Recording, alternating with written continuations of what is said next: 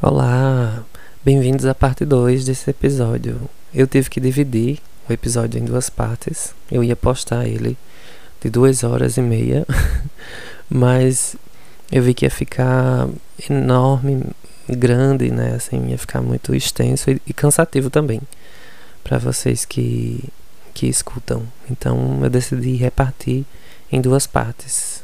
E aproveitem agora a parte 2 e última parte sobre Capitães da Areia de Jorge Amado. Um abraço, bom episódio. Na página 81, né, logo no finalzinho da página, no trecho, tem uma, tem uma parte da narrativa que o narrador diz assim: uh, O medo voltou a possuí-la. Uh, deixa eu ver aqui. É isso mesmo. O medo voltou a possuí-la. Um terror doido. Vinha da casa da avó e ia para sua casa, onde a mãe e irmãs a esperavam, para que tinha vindo de noite, para que se arriscara na areia do cais. Não sabia que a areia das docas é a cama de amor de todos os malandros, de todos os ladrões, de todos os marítimos, de todos os capitães da areia, de todos os que não podem pagar mulher e têm sede de um, de um corpo na cidade santa da Bahia. E aí você vê que o Jorge Amado ele vai colocando o sagrado e o profano, né? Quando ele fala de corpo, ele fala do corpo sagrado, no caso, a Bahia ser aquele a, a, Salvador, né, aquele, aquele lugar ser um lugar de várias religiões, né, de culto a várias religiões, não somente a religião cristã dos santos, né, mas também dos orixás, como também aquele espaço ser um espaço de, de vivência sexual, né, de, de programas, prostitutas, cabarés, né, e eram cabarés e, e lugares frequentados tanto pelos ladrões imaginais, né, quanto pelas pelos políticos, é, pelos marinheiros que ali, que ali passavam, pelas pessoas do exército, enfim, ele vai dizendo isso no livro. Uh, e aí na página 83 é onde a gente tem um, uma questão bem interessante é, da, da, virgindade, né? E, e, o Jorge Amado coloca o sexo anal nessa parte, né? Quando um dos meninos, né? O Pedro Bala, ele vai se relacionar com uma das meninas lá no Trapiche. E aí tem uma parte que diz assim: uh, Deixa eu ver aqui. Ele olhou, ela estava chorando de medo e também porque sua vontade estava enfraquecendo. Seus peitos estavam entumecidos. Tu é donzela mesmo? Juro por Deus, nosso Senhor, pela Virgem. Beijava os dedos postos em cruz. Pedro Bala vacilava. Os seios da negrinha entumecidos sob seus dedos, as coxas duras, a carapinha do sexo. Tu tá falando a verdade? E não, e não deixava de acariciá-la. Tô, juro. Deixa eu ir embora. Minha mãe tá me esperando. Chorava e Pedro Bala tinha pena, mas o desejo estava solto dentro dele. Então propôs a seu ouvido da negra e fazia cócegas à língua dele. Só bota atrás. Não, não, tu fica virgem igual, não tem nada. Não, não que dói.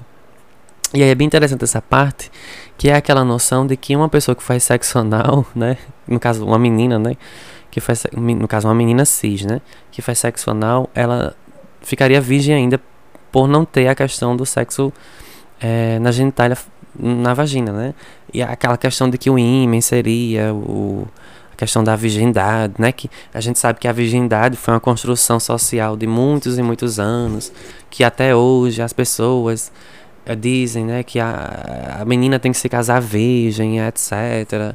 Toda aquela questão é, conservadora, né, tradicional, que às vezes é muito hipócrita, né? Que às vezes, a, às vezes, né, não é em todos os casos. É, a gente sabe que a menina, a mulher, a moça, sei lá, ela faz o sexo, né? Na, ela faz o sexo, que seria o, o sexo para procriação, e mesmo assim ela continua virgem. Às vezes o ímã ele não é, não é rompido. Ou às vezes a própria menina rompe o próprio ímã, né? Tem, muitas, tem muitos, muitas, muitos relatos de meninas que às vezes vai fazer um às vezes ela toma banho, né? Vai se lavar de um jeito mais contundente, digamos assim. E ela acaba mesmo rompendo o próprio ímã, né? Ela acaba perdendo a própria virgindade se ela não tiver cuidado. E aí é, é uma questão que o Jorge Amado coloca nesse livro. Bem interessante, né?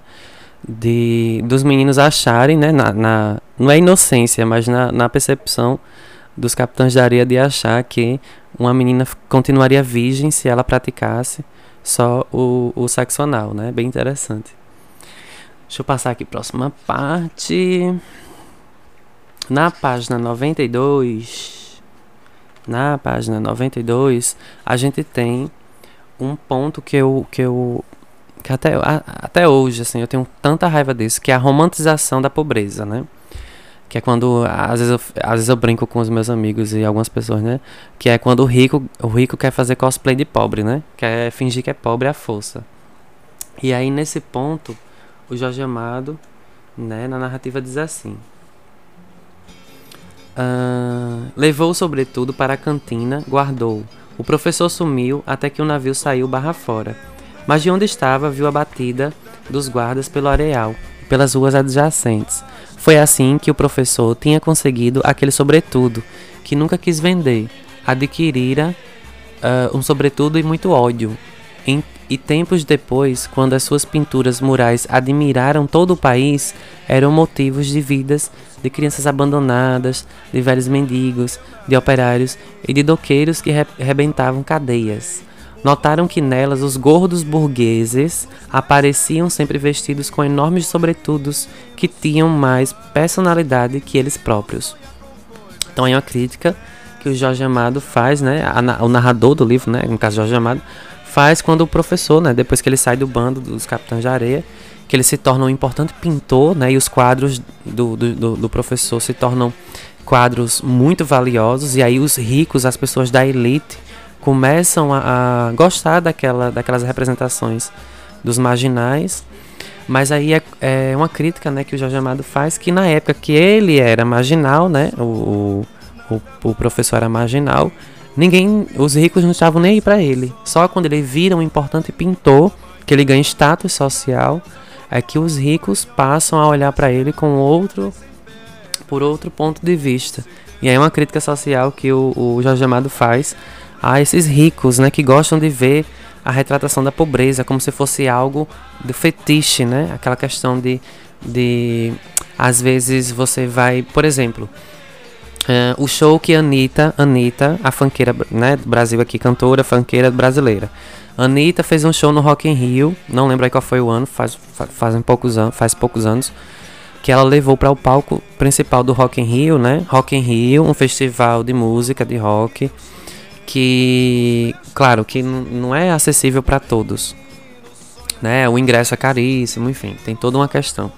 E aí, Anitta levou para o palco do Rock in Rio a representação de uma favela, né? Ela colocou lá no, no palco principal tentou retratar lá uma favela. E aí muita gente criticou a Anitta, claro, com razão também, por ela estar romantizando a pobreza, ou seja, ela colocou num lugar, num espaço que não é do pobre, não é do, do preto, do pobre, uma representação, claro que algo que ela viveu, obviamente ela veio da pobreza também, mas ela colocou num espaço de pessoas ricas, né, da elite, uma representação de algo que vem da favela.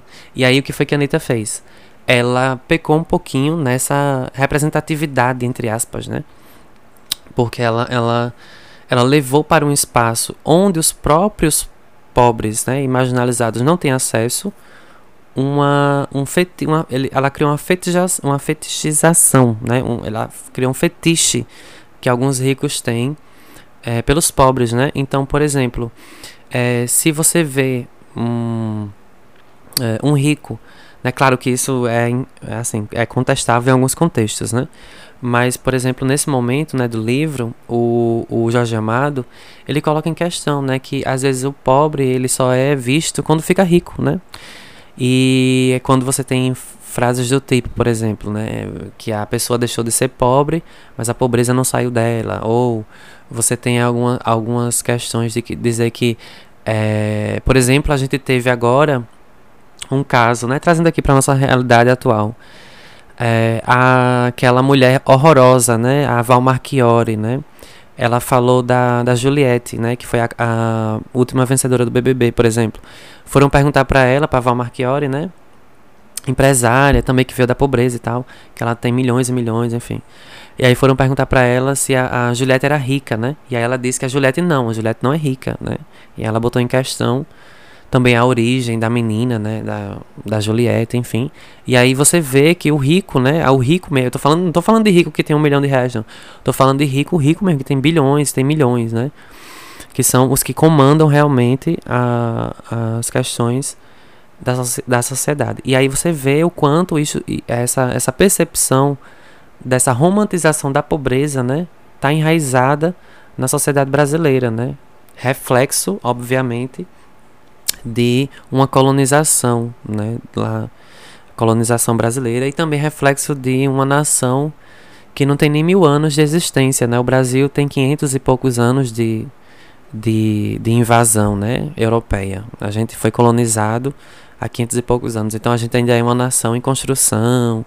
A nossa, o nosso é, patriotismo ainda nem existe direito, né? E o povo quer ser patriota sem existir ainda um, uma noção de pátria brasileira é, fundamentada, né? Formada, fomentada, enfim. Na página 100, vamos seguir aqui, senão a gente não sai e não termina o episódio. Lá na página 100, deixa eu ver aqui. Lá na página 100, a gente tem. Uh, o capítulo já começa assim, né? O título do capítulo é Deus sorri como um negrinho, né? Colocando Deus, né? Como um negro, né? Negrinho. Um, Deus está, né? Segundo o que a Bíblia diz, né? segundo o que a Bíblia diz, Deus está em cada um de nós, né? Deus está em cada um de nós. Mas aí tem algumas pessoas que esquecem disso, né? Tratam o seu, o seu irmão como se fosse o próprio Satanás, né? E aí é, o Jorge Amado ele já começa o capítulo com esse título: Deus sorri como um negrinho, né? Em cada menino desse que, mo que morreu, né? Na narrativa pelas mãos dos policiais a, você acaba matando Deus também, também um pouquinho, né? Já que Deus existe em cada ser vivente, né? Pela lógica, nós deveríamos é, proteger né, todos os seres. E aí você pode estender para outras pessoas, né? Gays, lésbicas, é, trans, travestis, né? Deus está em todo mundo, né? Se Deus está em todo mundo, tem que ser em todo mundo. Não vale não vale ter a noção de que Deus só vive em quem é rico, quem é branco, quem vai para a igreja. Não. Se Deus está em todo mundo, Deus tem que estar em todo mundo, né? Todos os seres que vivem. Uh, e aí na página 103, na página 103, tem um ponto. Esse capítulo é um, é um capítulo, assim, eu diria teológico, né? Que o Jorge Amado coloca. Porque ele vai falar de várias facetas do Deus que o narrador acredita que seja o Deus que, que é o Deus certo, né? Assim, entre aspas, né? Que é esse Deus que está do lado da justiça e não da vingança, né? É o Deus da justiça e não da vingança. E aí um trecho que diz assim: Mas então, deixa eu ver aqui. Aqui. Diz assim: uh, No dia que o padre no dia que o padre José Pedro começou a falar de Deus, do céu, de Cristo, da bondade e da piedade, Pirulito começou a mudar. Deus o chamava e ele sentia sua voz poderosa no trapiche. Via Deus nos seus sonhos e ouvia e ouvia o chamado de Deus de que falava o padre José Pedro. E se voltou de todo para Deus. Ouvia a voz de Deus, rezava antes que os quadros que o padre lhe dera. No primeiro dia começaram a mofar dele no trapiche. Ele espancou um dos menores, os outros se calaram. No outro dia, o padre disse que ele fizera mal, que era preciso sofrer por Deus. E Pirulito então dera sua navalha quase nova ao menino a que espancara, e não espancara mais nenhum. Evitava as brigas, e se não evitava os furtos, era que aquilo era o meio de vida que eles tinham. Não tinham outro jeito. Pirulito sentia o chamado de Deus, que era intenso, e queria sofrer por, de por Deus. Ajoelhava horas e horas no, no trapiche. Dormia no chão nu, rezava mesmo quando o sono o queria derrubar. Fugia das negrinhas que ofereciam amor na areia quente do cais. Mas então amava Deus pura bondade e sofria para pagar o sofrimento que Deus passara na terra. Depois veio aquela revelação de Deus justiça.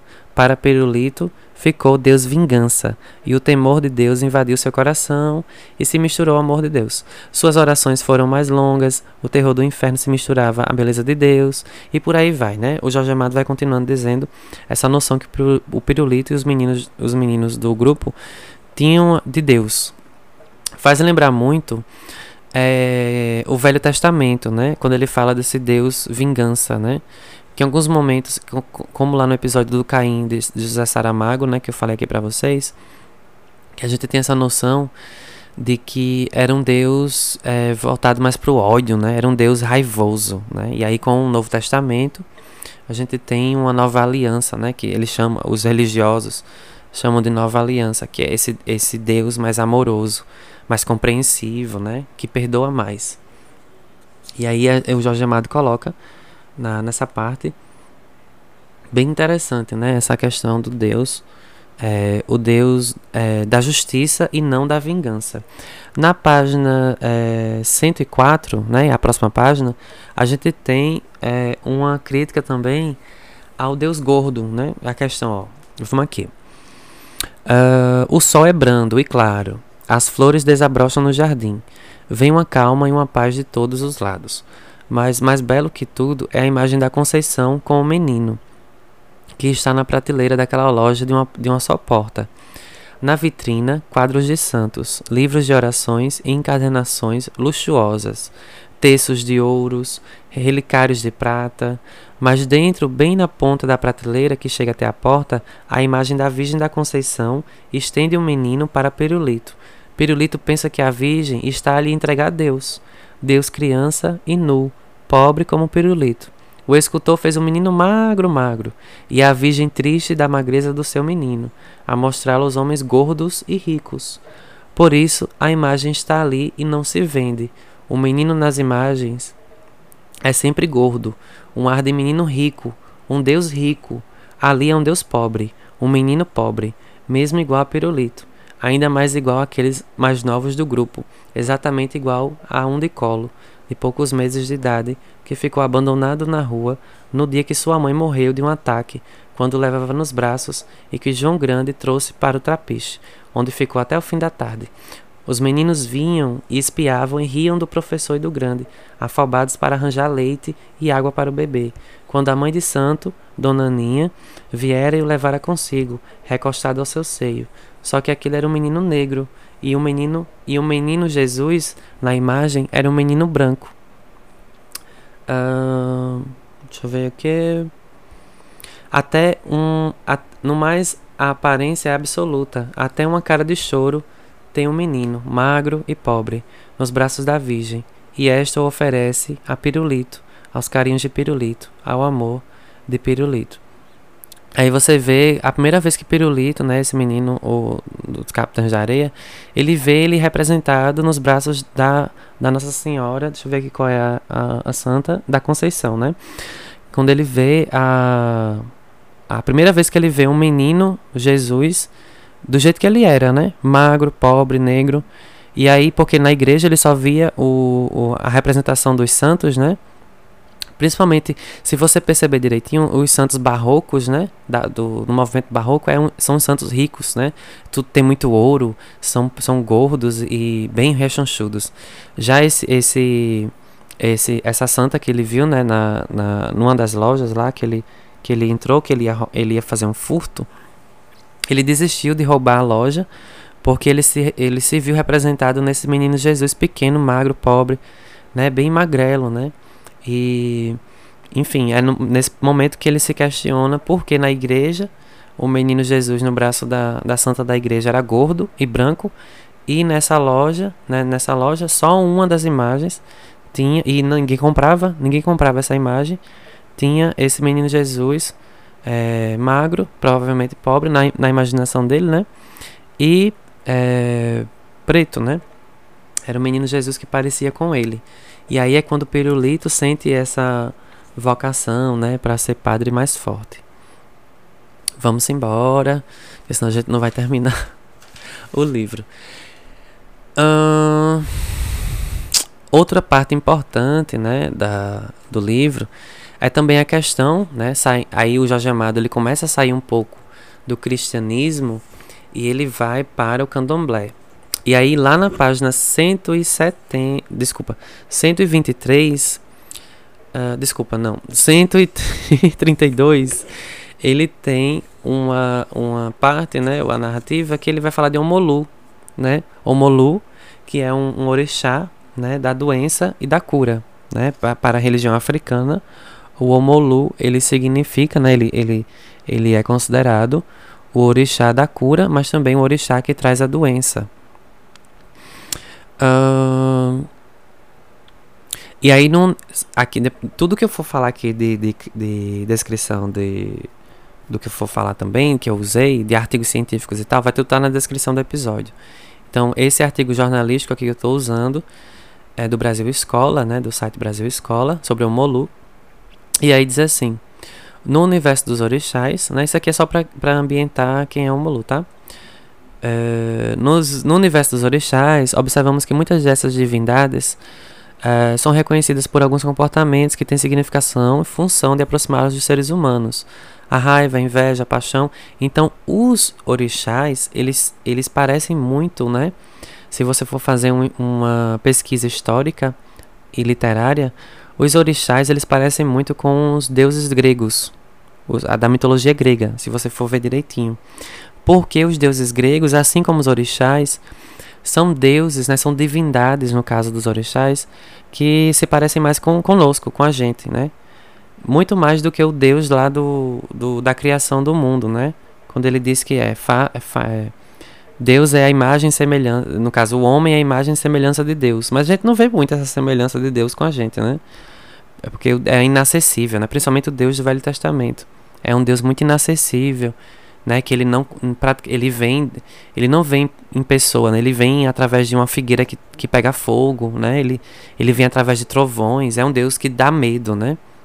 Já o, os orixás e os deuses da mitologia grega, né? são deuses que eles, eles descem do Olimpo, né? Eles conversam com os seus fiéis, com os seus servos e tal. É um Deus que é mais aproximado de nós seres humanos, né? São deuses que têm imperfeições, mas que não deixam de ter essa, esse poder espiritual, né? Para trazer para gente que um Deus ele pode ser falho, mas que no fim de tudo dá certo, né? No fim de tudo dá certo já que somos semelhança, imagem e semelhança, nós também, né, os deuses, eles também têm semelhanças com as nossas, com os nossos defeitos. É bem interessante essa abordagem que o Jorge Amado coloca na obra através do Homolu, né? Uh, é um capítulo lá na página 132 que fala sobre o alastrim. Né? Alastrim era como eles chamavam a varíola, né? Nessa época aí. E o Jorge Amado, ele é, essa parte sobre o, o, o Alastrim, né, trazido por Omolu, o deus da doença, que também é o deus da, da cura, tem um fundo, de, um fundo de verdade né, na história do Brasil.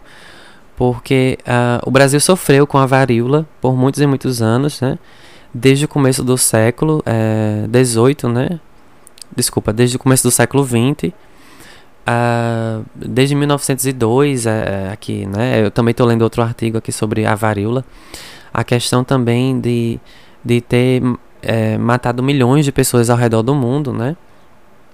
A varíola, ela levou muita gente embora. É, e aí, é, depois de 50 anos, é que a varíola ela foi erradicada do Brasil, né? Com a campanha de vacinação e tudo mais, que eu não vou entrar aqui em questão. Mas aí é o, o, Jorge Amado faz questão de colocar essa a questão da varíola no, no livro, né? Que os primeiros casos de varíola foram em 1902, desculpa, em 1907, 1908, e o livro foi publicado em 1937, né? E aí 37, meu Deus, é isso mesmo. E aí você tem essa noção de que o é, seria uma, uma doença trazida pelo orixá Omolu, né? Mas ele também quando as pessoas se curavam, também a ele era colocado que foi ele que salvou a pessoa, né? Claro que também a gente tem a questão cristã, né, de que Deus também salva nessa questão da doença. Uh, e aí, na página 132, a gente tem um trecho que diz assim: Omolu tinha mandado a bexiga negra para a cidade alta, para a cidade dos ricos. Omolu não sabia da vacina. Omolu era um deus das florestas da África que podia saber de vacinas e coisas científicas. Mas como a bexiga já estava solta e era a terrível bexiga negra, o Molu teve que deixar que ela descesse para a cidade dos pobres, já que a soltara tinha que deixar que ela realizasse sua obra. Mas como Molu tinha pena dos seus filhos pobres, tirou a força da bexiga negra, virou em alastrim, que é uma bexiga branca e tola, quase um sarampo. Apesar disto, os homens da saúde pública vinham, vinham e levavam os doentes para o lazareto. Ali as famílias não podiam visitá-los. Eles não tinham ninguém, só a visita do médico. Bem interessante. E aí, é, o Almiro, né, nesse momento que o Almiro tem a morte do Almiro, né? Que o, o, o, a varíola é, pega o Almiro, né? E aí, infelizmente, ele acaba por morrer, o Almiro, que, é, que era um dos integrantes do, dos Capitães da Areia. Uh, depois da morte do, do, do Almiro, né?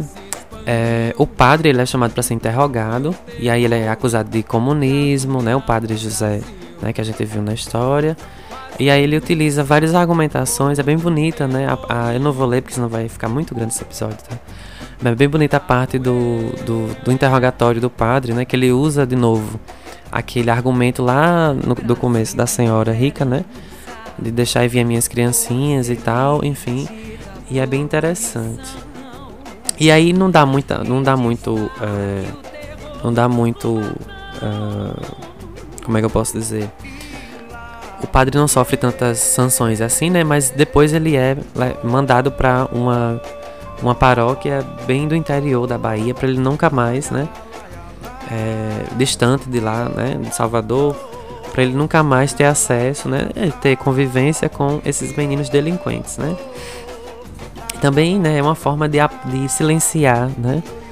É uma forma do Estado silenciar a voz dessas pessoas, né? Já que um, um líder religioso, né, um padre, é, tão importante como era o Padre José, é, defendia os meninos, né? É uma forma de silenciar para que é, os políticos não tenham, é, não tenham grandes obstáculos, né? Por exemplo, até na, na questão da eleição, para eles não serem acusados de algum tipo de de, de não é, adequação da sociedade, enfim, de, de, serem acusados de não cumprir com as promessas de, de eleição, né, de campanha, de, de ajudar esses meninos, né, enfim. A segunda parte do livro e a terceira parte do livro são partes bem rápidas, então vocês vão perceber que quando eu for falando aqui vai passar bem rápido, tá? Então a segunda parte é intitulada Noite da Grande Paz, da Grande Paz dos Teus Olhos. Uh, a gente tem a presença da Dora, né? A Dora, que é por algumas pessoas considerada mãe, por outras é considerada irmã, e por outras é considerada uma namorada, né? Pelos, né? No ideal dos meninos, os Capitães da Areia. Lá na página 172, já quase no fim do livro, deixa eu me ver aqui, na página 172 botar aqui. A gente tem a idealização da mãe e também a gente tem a luta de classes.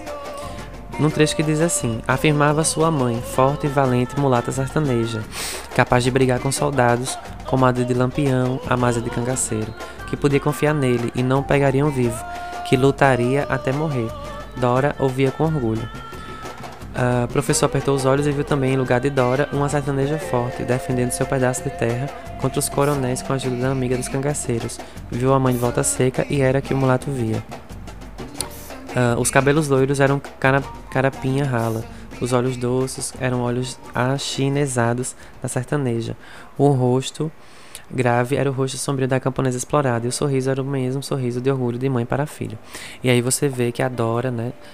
É, fica nessa, nesse imaginário das, das crianças como sendo uma mãe. É, lá na página 183, quase no fim do livro, já quase indo para a terceira parte do livro, que é a última parte, a gente tem a menção a algumas mulheres no livro, né? É, o Jorge Amado ele menciona é, a Rosa Palmeirão, né? E também a Maria Cabaçu, duas é, importantes personagens do imaginário nordestino, né? A Rosa Palmeirão, por exemplo, é que os meninos comparavam Dora a essas duas mulheres, né? A Rosa Palmeirão, por exemplo, é, era uma capoeirista que serviu de inspiração para essa personagem do Jorge Amado. É, e também o Jorge Amado utiliza ela no Mar Morto, que é outra obra dele, né? Mas aqui no, no, no, no de Areia, ele utiliza mais para comparar essa personagem que existiu de fato é, no imaginário né, do, do, Nordeste, também existiu né, na época histórica, é, com a Dora. E aí, além dela, era, ela era muito respeitada e temida, né, Rosa Palmeirão. Ela era mulher arretada, né, e, e ela vivia ali no mercado, né, e ela era chamada de Maria dos Doze Homens.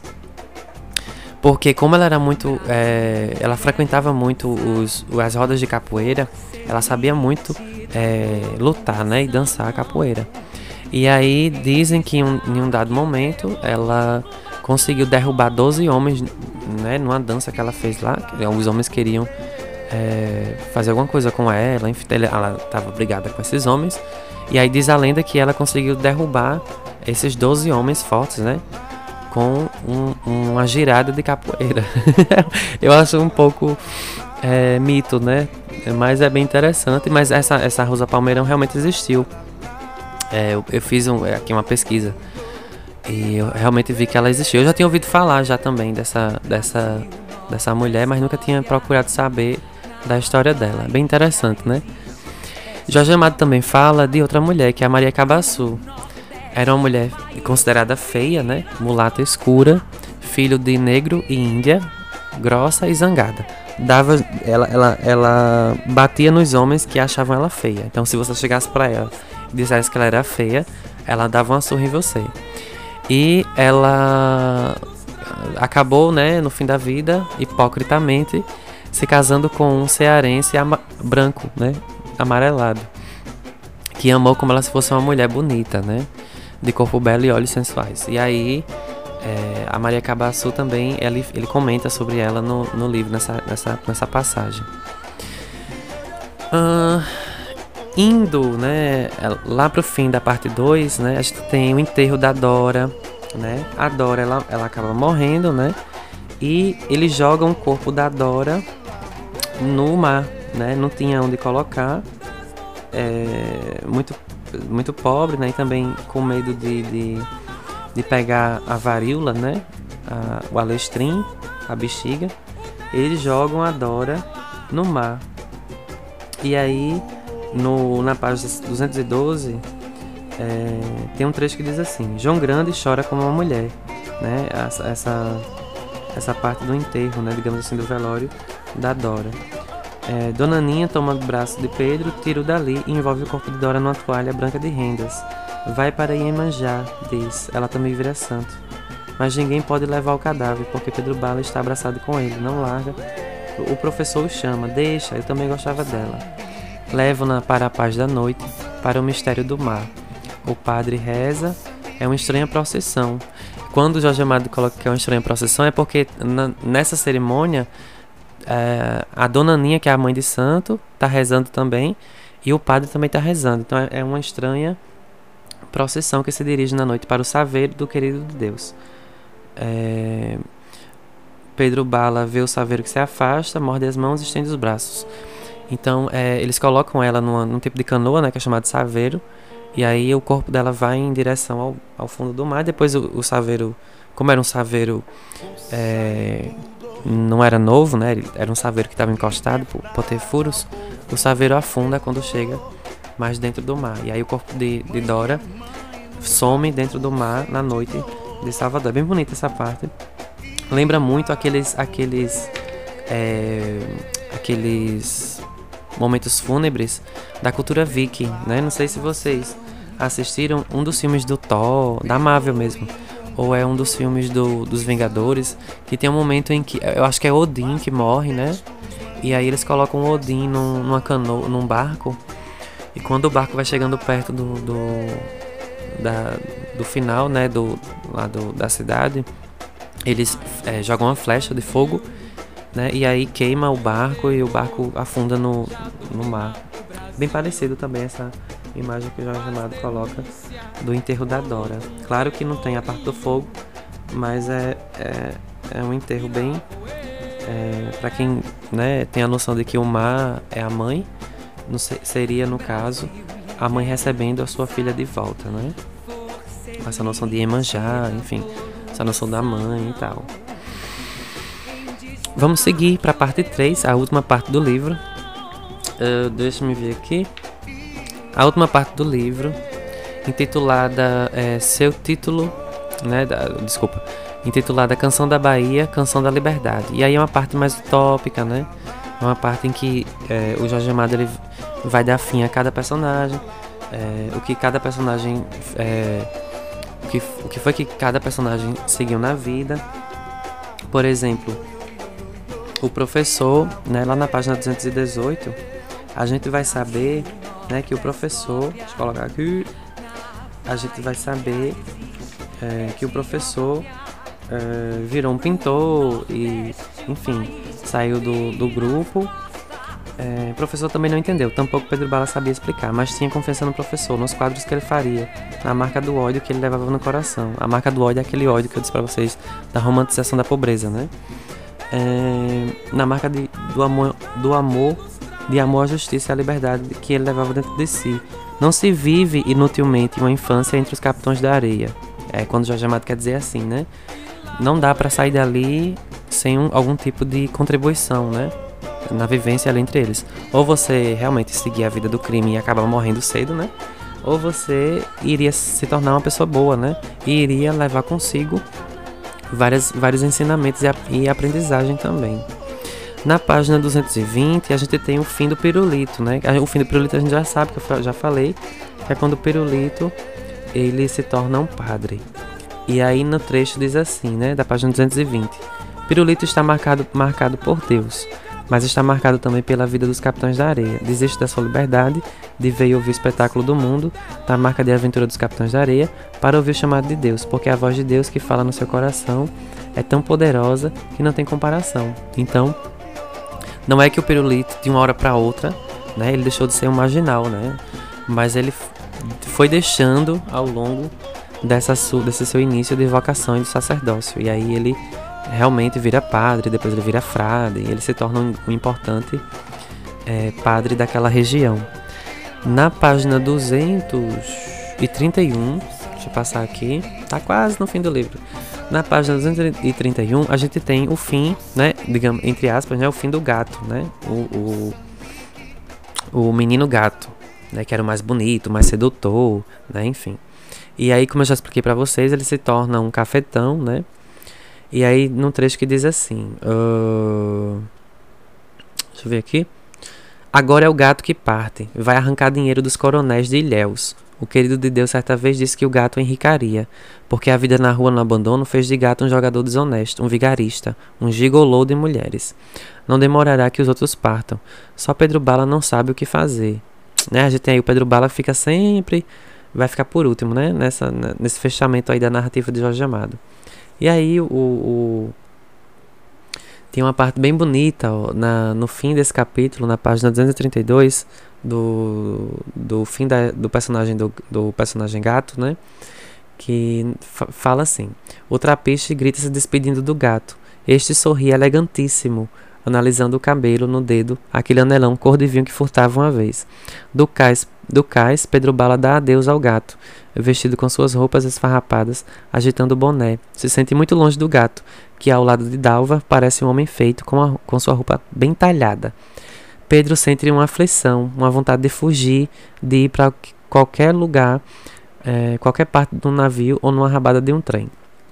E aí o gato é, termina sua história aqui. Uh, deixa eu me ver aqui. Terminando já o livro, a gente tem o fim do Volta Seca, que eu já expliquei para vocês, né? O Volta Seca, ele se une ao bando de Lampião. É quando a gente descobre, na página 232, tem um trecho que diz assim, né? Volta Seca pensa que seu coração vai estalar de alegria. Encontrou seu padrinho, Virgulino Ferreira Lampião, herói das crianças sertanejas. Chega para junto dele, um outro cangaceiro o quer afastar, mas ele diz: Meu padrinho, quem é tu? Sou Volta Seca, filha de tua comadre. Lampião reconhece e sorri, os cangaceiros estão, estão entrando nos vagões de primeira. Não são muitos, uns doze. Volta Seca pede. Meu padrinho deixa eu ficar com você, me dê um fuzil. Tu ainda é um menino. Lampião olha com seu óculos escuros. Não sou mais não, já briguei com um soldado. Lampião grita. Zé Baiano dá um fuzil à volta seca. Olha o afilhado. Tu guarda esta saída. Se um quiser arribar, mete fogo. E aí depois o, o Volta Seca acaba matando vários homens, né? Ele segue com um bando. E depois de, de algum tempo ele também é preso pela polícia, né? Quando o Lampião é morto. E vai ser condenado. Na página 200, 237, para mim, né? 237 e 238. É o fim do Sem Pernas. E na minha concepção, é o fim de personagem mais triste da literatura brasileira de toda assim eu não li todos os livros ainda da literatura brasileira mas até aqui os muitos livros que eu li para mim o fim dos sem pernas né o lá o portador com deficiência que eu disse para vocês que é o que traz a mais a, amargura do a, a, amargura do da sua existência né de deficiente desde pequeno ele não é ele não se sente é, pertencente a nenhum grupo né que é a morte dele né o fim dele que é realmente a morte que é quando é, ele se joga, né? Ele é perseguido pela polícia em um, um, momento e ele se joga do elevador Lacerda, né? Aquele elevador bem famoso das, dos cartões postais da, de Salvador. E ele se joga lá de cima e morre. Aí a parte do, do trecho do Sem Pernas, né? É assim, tá? Uh, deixa eu ver aqui. Uh, quando ele é perseguido pelos policiais. Aí diz assim: uh, Mas em vez de descer e tomar pela baixa dos sapateiros, se dirigiu para a Praça do Palácio, porque o sem perna sabia que se corresse na rua, o pegariam. Com certeza, eram homens uh, de pernas maiores que as suas, e além do mais, ele era coxo. Pouco podia correr, e acima de tudo, não queria que o pegassem. Lembrava-se da vez que fora à polícia, dos sonhos das suas noites más. Não pegariam e enquanto corre, este é o único pensamento que vai com ele. Os guardas veem nos seus calcanhares. Sem pernas, sabe que eles gostarão de o pegar, que a captura de um dos capitães da areia é uma bela façanha para um guarda. Essa será a sua vingança. Não deixará que o peguem, não tocarão a mão no seu corpo sem pernas os odeia como odeia a todo mundo, porque nunca pôde ter um carinho, e no dia que o teve foi obrigado a abandonar, porque a vida já o tinha marcado demais. Nunca tiveram alegria de criança. Uh, se fizera homem antes dos dez anos para lutar pela mais miserável das vidas, a vida de uma criança abandonada. Nunca conseguira amar a ninguém, a não ser a este cachorro que o segue. Quando os corações das demais crianças ainda estão puros de sentimentos, o do sem pernas já estava cheio de ódio. Odiava a cidade, a vida, os homens. Amava unicamente o seu ódio, sentimento que o fazia forte e corajoso, apesar do defeito físico. Uma vez uma mulher foi boa para ele, mas em verdade não fora para ele e sim para o filho, que perdera e que pensara que tinha voltado.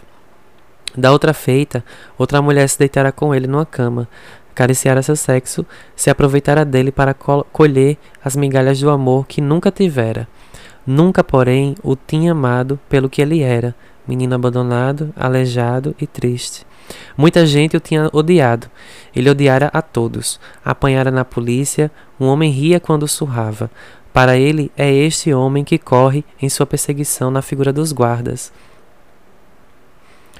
Se o levarem, o homem rirá de novo. Não levarão. Vêem seus calcanhares, mas não o levarão. Pensam que ele vai para junto ao grande elevador, mas sem pernas não para. Sobe para o pequeno muro, volve o rosto para os guardas que ainda correm, ri com toda a força do seu ódio, cospe na cara de um que cospe na cara de um que se aproxima, estendendo os braços. Se atira de costas no espaço, como se fosse um trapezista de circo. A praça toda fica em suspenso por um momento. Se jogou, diz uma mulher, e desmaia. Sem pernas, se rebenta na montanha como um trapezista de circo, de circo que não tivesse alcançado outro trapézio. O cachorro late entre as grades do muro. Então, é, essa é uma parte, né? É bem pesado assim, uh, porque o, o Jorge Amado ele não fala somente do modo como o Sem Pernas morre, mas também fala é, o que levou o Sem Pernas né, a cometer tal ato. E aí é, é como se. É aquela expressão, né, que, que as pessoas dizem, né? Que quando você tá para morrer em alguma um acidente, enfim, no momento que você acha que você vai morrer, que a sua vida passa como um filme, né, na sua cabeça.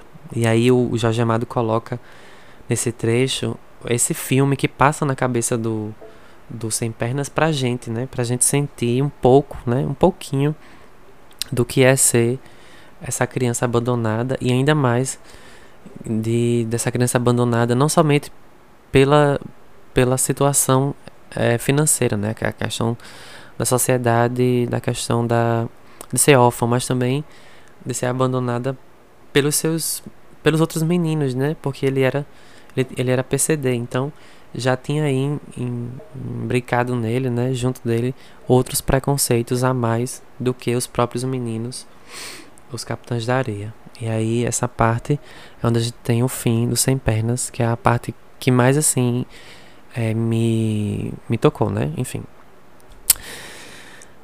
E aí lá na página 252, vamos lá para o fim, fim, fim do livro. A gente tem a parte da voz, que é uma parte que eu achei bem bonita, é, que é quando o, o Jorge Amado ele traz a voz desses meninos, né? A voz dos marginalizados. É uma questão bem, bem de comunista mesmo, né? Mas bem, bem bonita, assim, interessantíssima que diz assim, né? Eu não vou ler tudo, tá? É só para que a gente tenha uma noção. E o Jorge Amado coloca muito né, nesse, nesse finzinho, né? Já que o Pedro Bala vai se tornando esse líder comunista, né? De sindicato, sindicalista. A palavra companheiro, né? Que é muito ligada à esquerda brasileira. E a questão socialista da Rússia, né? Que era a, a palavra camarada, né? Que a gente aí traduz para companheiros. E aí lá na página 252 é, diz assim... A revolução chama Pedro Bala como Deus chamava Pirulito nas noites do, do trapiche.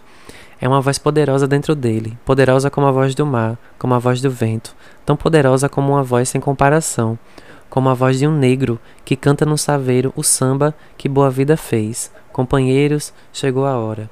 A voz o chama, uma voz que o alegra, que faz bater o coração ajudar a mudar o destino de todos os pobres, uma voz que atravessa a cidade, que parece vir dos atabaques, que ressoam nas macumbas da religião ilegal dos negros, uma voz que vem com o ruído dos bondes, onde vão os condutores e motorneiros grevistas, uma voz que vem do cais, do peito dos estivadores, de João de Adão, de seu pai, morrendo num comício, dos marinheiros dos navios, dos saveiristas e dos canoeiros, uma voz que vem do grupo, que joga a luta da capoeira, que vem dos golpes que o querido de Deus aplica, uma voz que vem do mesmo Padre José Pedro, padre pobre, de olhos espantados, diante do destino terrível dos capitães da areia, uma voz que vem das filhas de santo do candomblé de Dona Ninha, na noite que a polícia levou Ogum, voz que vem do trapiche dos capitães da areia, que vem do reformatório e do orfanato, que vem do ódio dos sem pernas se atirando do elevador para não se entregar,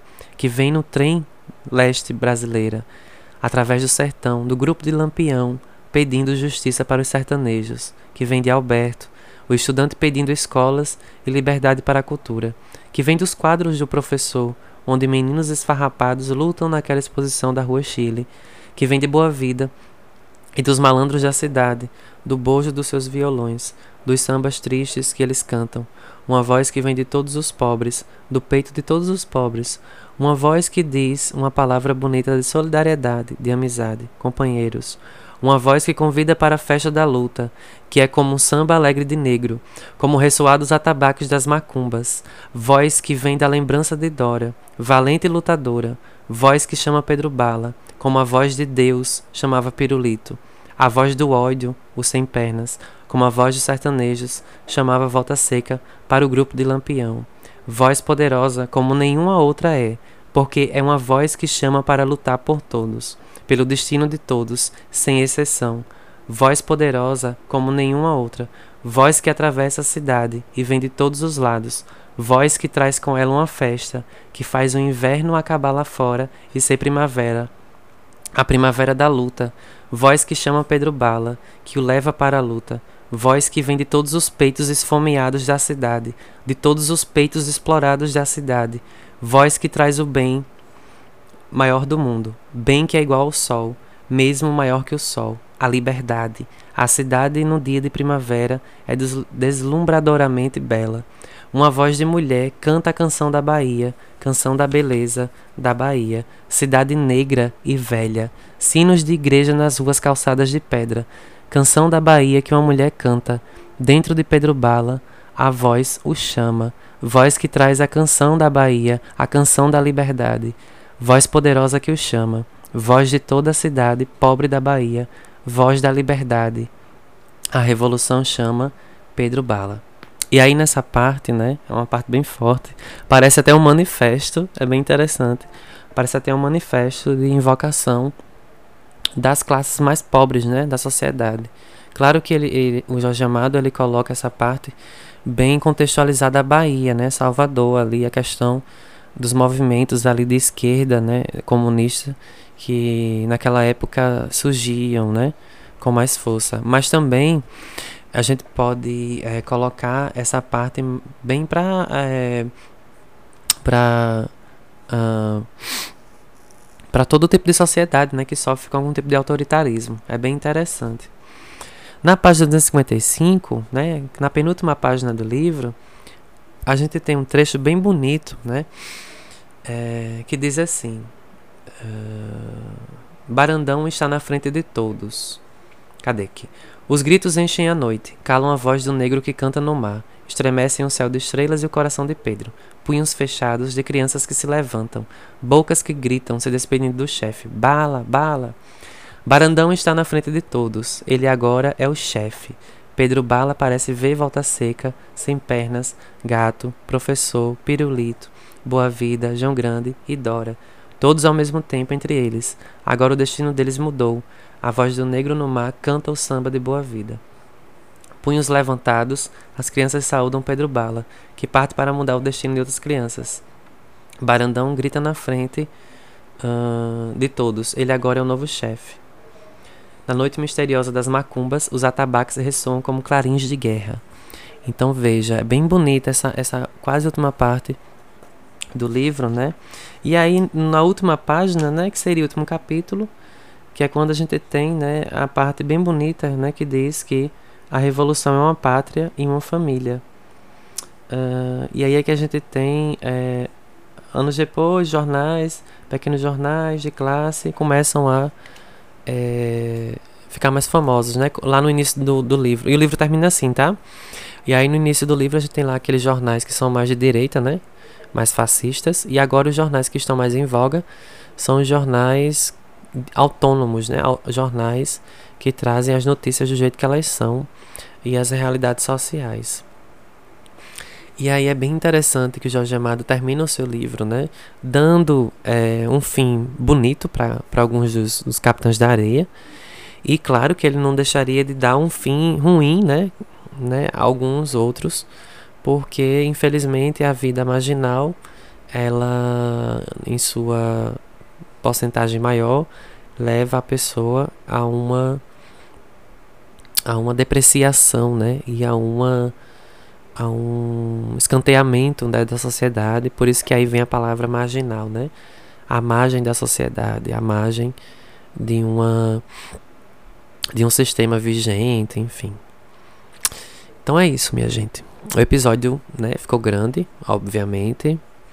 E E é, como eu já falei para vocês em outra ocasião, né? Vocês têm a opção de escutar uma parte, aí dá uma pausa e depois você escuta a outra parte do episódio. É isso. Eu quero deixar somente meus agradecimentos a todos que escutaram até aqui, para quem vai ter coragem de escutar. Mas enfim, né? A gente tá aqui pra para ler, para debater, no caso debater eu comigo mesmo, né? Mas no caso é, eu me sinto muito falando com algumas assim a, a, ressonância, né, de vozes que me escutam. E é isso. Esse livro é lindo. É um livro que às vezes as pessoas ah, não querem ler porque já é um clássico, acha que já conhece a história, né? Ah, é a história de trombadinha, né? De, é a história de, de, de marginais, delinquentes, é a história de, de meninos que roubavam. Mas não é só isso. Isso aí é só a parte superficial, né? E aí, como eu disse lá no início do episódio, que alguns teóricos dizem que são personagens planos, né? Os personagens de Capitães da Areia são personagens planos. Como eu disse pra vocês, eu não concordo. Porque, como vocês viram, né? São personagens que têm uma profundidade imensa, né? É claro que é uma, uma profundidade mais para o lado social, né? Mas que não deixa de ser uma profundidade psicológica também, né? Já que muitas das mazelas sociais são provocadas pela própria sociedade, né? Não tem como é, uma mazela social, um, uma inadequação social, né? Uma questão social ruim ser provocado por um extraterrestre, por exemplo, né? Não tem condições. A gente só pode provocar o que a gente mesmo provoca, né? A gente só tem resultado do que a gente mesmo faz. É, é retroativo essa noção de produzir algo e colher, né? De, de, cultivar alguma semente e colher esse fruto depois. E às vezes, ou quase sempre, né? No caso aqui do livro que, que analisamos hoje, esse fruto é o crime, né? É a marginalidade e aí a gente tem a, a insatisfação né, desses meninos, desses vários meninos, que nos faz refletir bastante. É, eu acho que foi no início desse episódio né, que eu coloquei aí a trilha sonora da última cena, é, é, é uma das últimas cenas do filme Alpaió, que é um filme brasileiro, bem bonito, engraçado, né? mas que tem uma crítica profunda à sociedade brasileira e ironicamente feito também na Bahia, em Salvador, no Pelourinho, que traz uma cena, né, no fim que é, os filhos da de uma das evangélicas, né, do filme, né, que é retratado como como, como uma pessoa evangélica, ela perde os filhos, né, a polícia atira no, nos, nos meninos dela e me, me faz relembrar muito assim esse livro de Jorge Amado quando a gente tem essa cena, que é uma das, uma das cenas é, mais tristes e mais assim bem feitas e impactantes do cinema brasileiro de todos os tempos, que é essa cena onde a a, a personagem evangélica, né, a, a crente da, da história, né, porque no, no Apaió, no filme Apaió, né, a gente tem é, o candomblé também, assim como no livro de, de Jorge Amado, né, o candomblé e a religião, no caso já neopentecostal, né, dos protestantes. Também tem a questão do catolicismo, né? E aí, é, numa das cenas, a, a, a, evangélica, né? Ela pede para a amiga jogar os búzios para ver onde é que os filhos estão, porque eles estão perdidos há, há vários dias, há, há, vários dias, e aí é, a gente tem a, a comprovação de que os filhos dela foram mortos pela polícia numa operação policial é, mal feita, né? E criminosa. E aí eu sempre lembro quando eu vejo essa cena, quando eu assisto esse filme, né? Não gosto nem de assistir muito essa cena porque ela é muito triste. Me remete automaticamente a esse livro, né? E aí eu vou deixar para vocês é, o trecho dessa cena para encerrar esse episódio. E aí fica a critério de vocês também procurar as adaptações, né, para o cinema que esse livro teve. São adaptações belíssimas também. Teve uma uh, em 1970, 80, eu acho, né, para o cinema, e outra agora em 2011. Duas adaptações para o cinema bem bonitas dessa obra, Capitães da Areia. E fica também como dica o filme O Pai Ó, também que traz uma, uma Salvador em outras épocas, né, agora nos anos 2000, mas que retrata muito, de novo, a marginalização dos meninos né, e das pessoas que ali vivem na, naquele contexto é, de Salvador, da Bahia, Nordeste brasileiro. E é isso.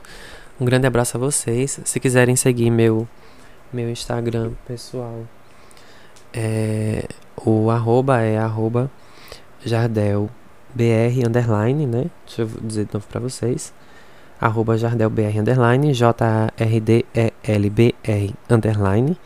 E se vocês quiserem seguir o, o arroba, né, no caso, o perfil do podcast, é CaóticoCast, né? Eu, vi, eu fiz uma alteraçãozinha, tá? Antigamente, antigamente o, o, o perfil do Instagram do podcast era Caótico Inglório podcast, aí eu achei, achava muito grande e finalmente eu consegui ajeitar. E aí ficou simples, ficou Caótico Cast. C-A-O-T-I-C-O C-A-S-T C-A-O-T-I-C-O-C-A-S-T Caótico Cast sem acento. E aí você acha lá a publicação tanto do encarte, né, do episódio de hoje, quanto dos outros episódios que eu já produzi. E é isso.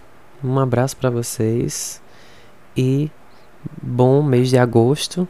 E agora a gente voltando, né, dessas férias aí de julho, vamos, é, no caso eu, né, vou publicar episódios quinzenais, tá certo?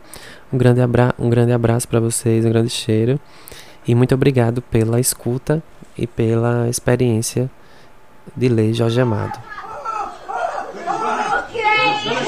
Você Jerônimo, você Jerônimo, lê isso aqui pra mim, seu Jerônimo. Lê que eu tô muito nervosa. Lê lá, seu Jerônimo, lê. Lê logo, lê logo. Dez negrinhos numa cela. Um deles já não se move. Fugiram de manhã cedo. Mas eram nove. Nove neguinhos fugindo. Um deles, o mais afoito, lascou-se. Cruzou com a bala. Restaram oito. Oito negrinhos trabalhando. Dona Joana! Dona Joana! Dona Joana!